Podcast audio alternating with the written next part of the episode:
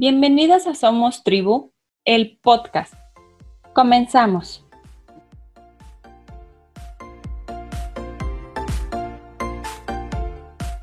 No por orgullo, ni por incapacidad, ni por soberbia, sino simplemente porque aquello ya no encaja en tu vida.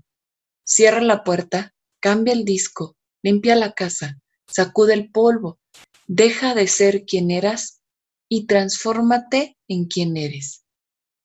Paulo Coelho. Cerrar ciclos puede ser un tema complicado para muchos, pero hoy quiero dejarte algunas propuestas que pueden ayudarte a transitar una ruptura, una separación, un cambio de vida o la pérdida de un ser querido. Primero, me gustaría comenzar definiendo un poco la palabra ciclo. Esta es un conjunto de momentos vividos a los que impregnamos de sentimientos agradables o no tan agradables a los cuales nos apegamos. ¿Y por qué puede volverse tan complicado hacer un cierre de ciclo?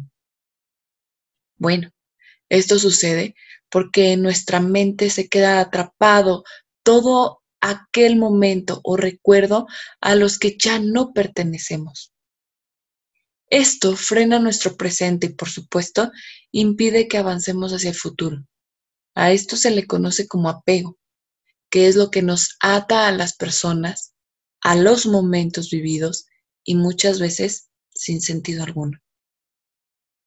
Y también pasa que tenemos miedo de olvidar, de avanzar hacia un futuro, pero cuando damos el primer paso, lo que sucede es que comenzamos a recordar con cariño, pero no desde la necesidad.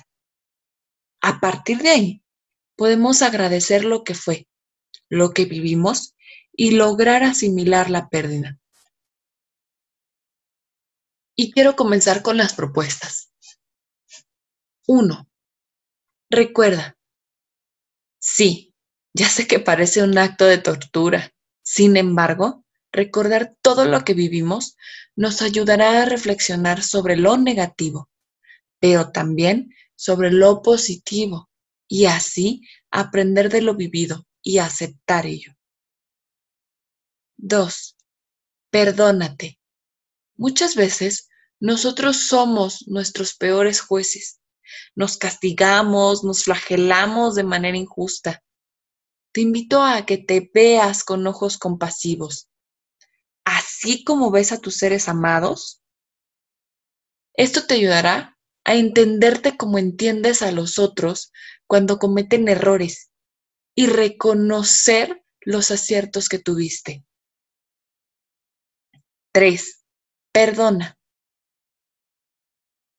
Este es un trabajo netamente personal. Muchas ocasiones esperamos que el otro nos pida una disculpa y esta disculpa nunca llega. Por ello se convierte en un trabajo propio.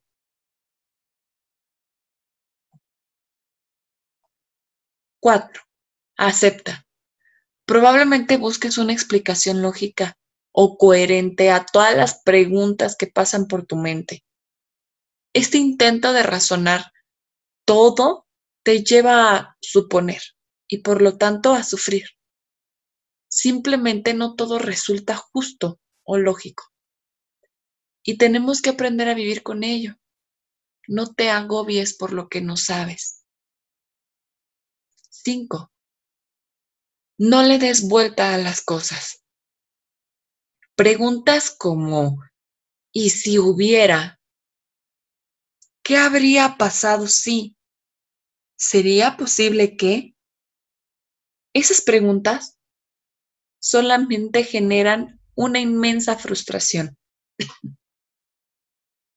El tiempo no regresa, lo hecho, hecho está suéltalo.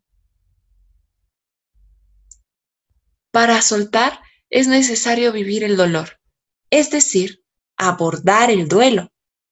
Este proceso necesita de paciencia, de tiempo.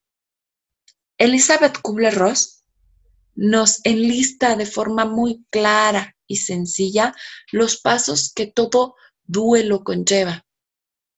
Negación, ira, negociación, depresión y aceptación. Sin ningún orden en especial, estos pueden variar en el orden.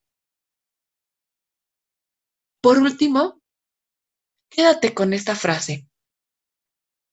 A veces se gana más cuando se pierde.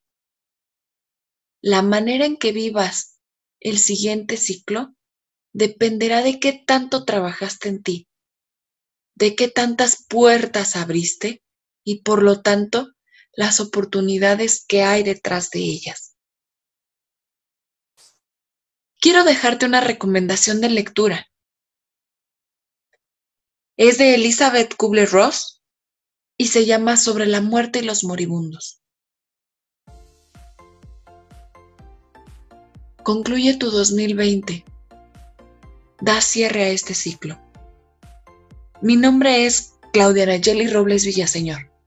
Soy psicóloga y en este espacio nutrimos almas.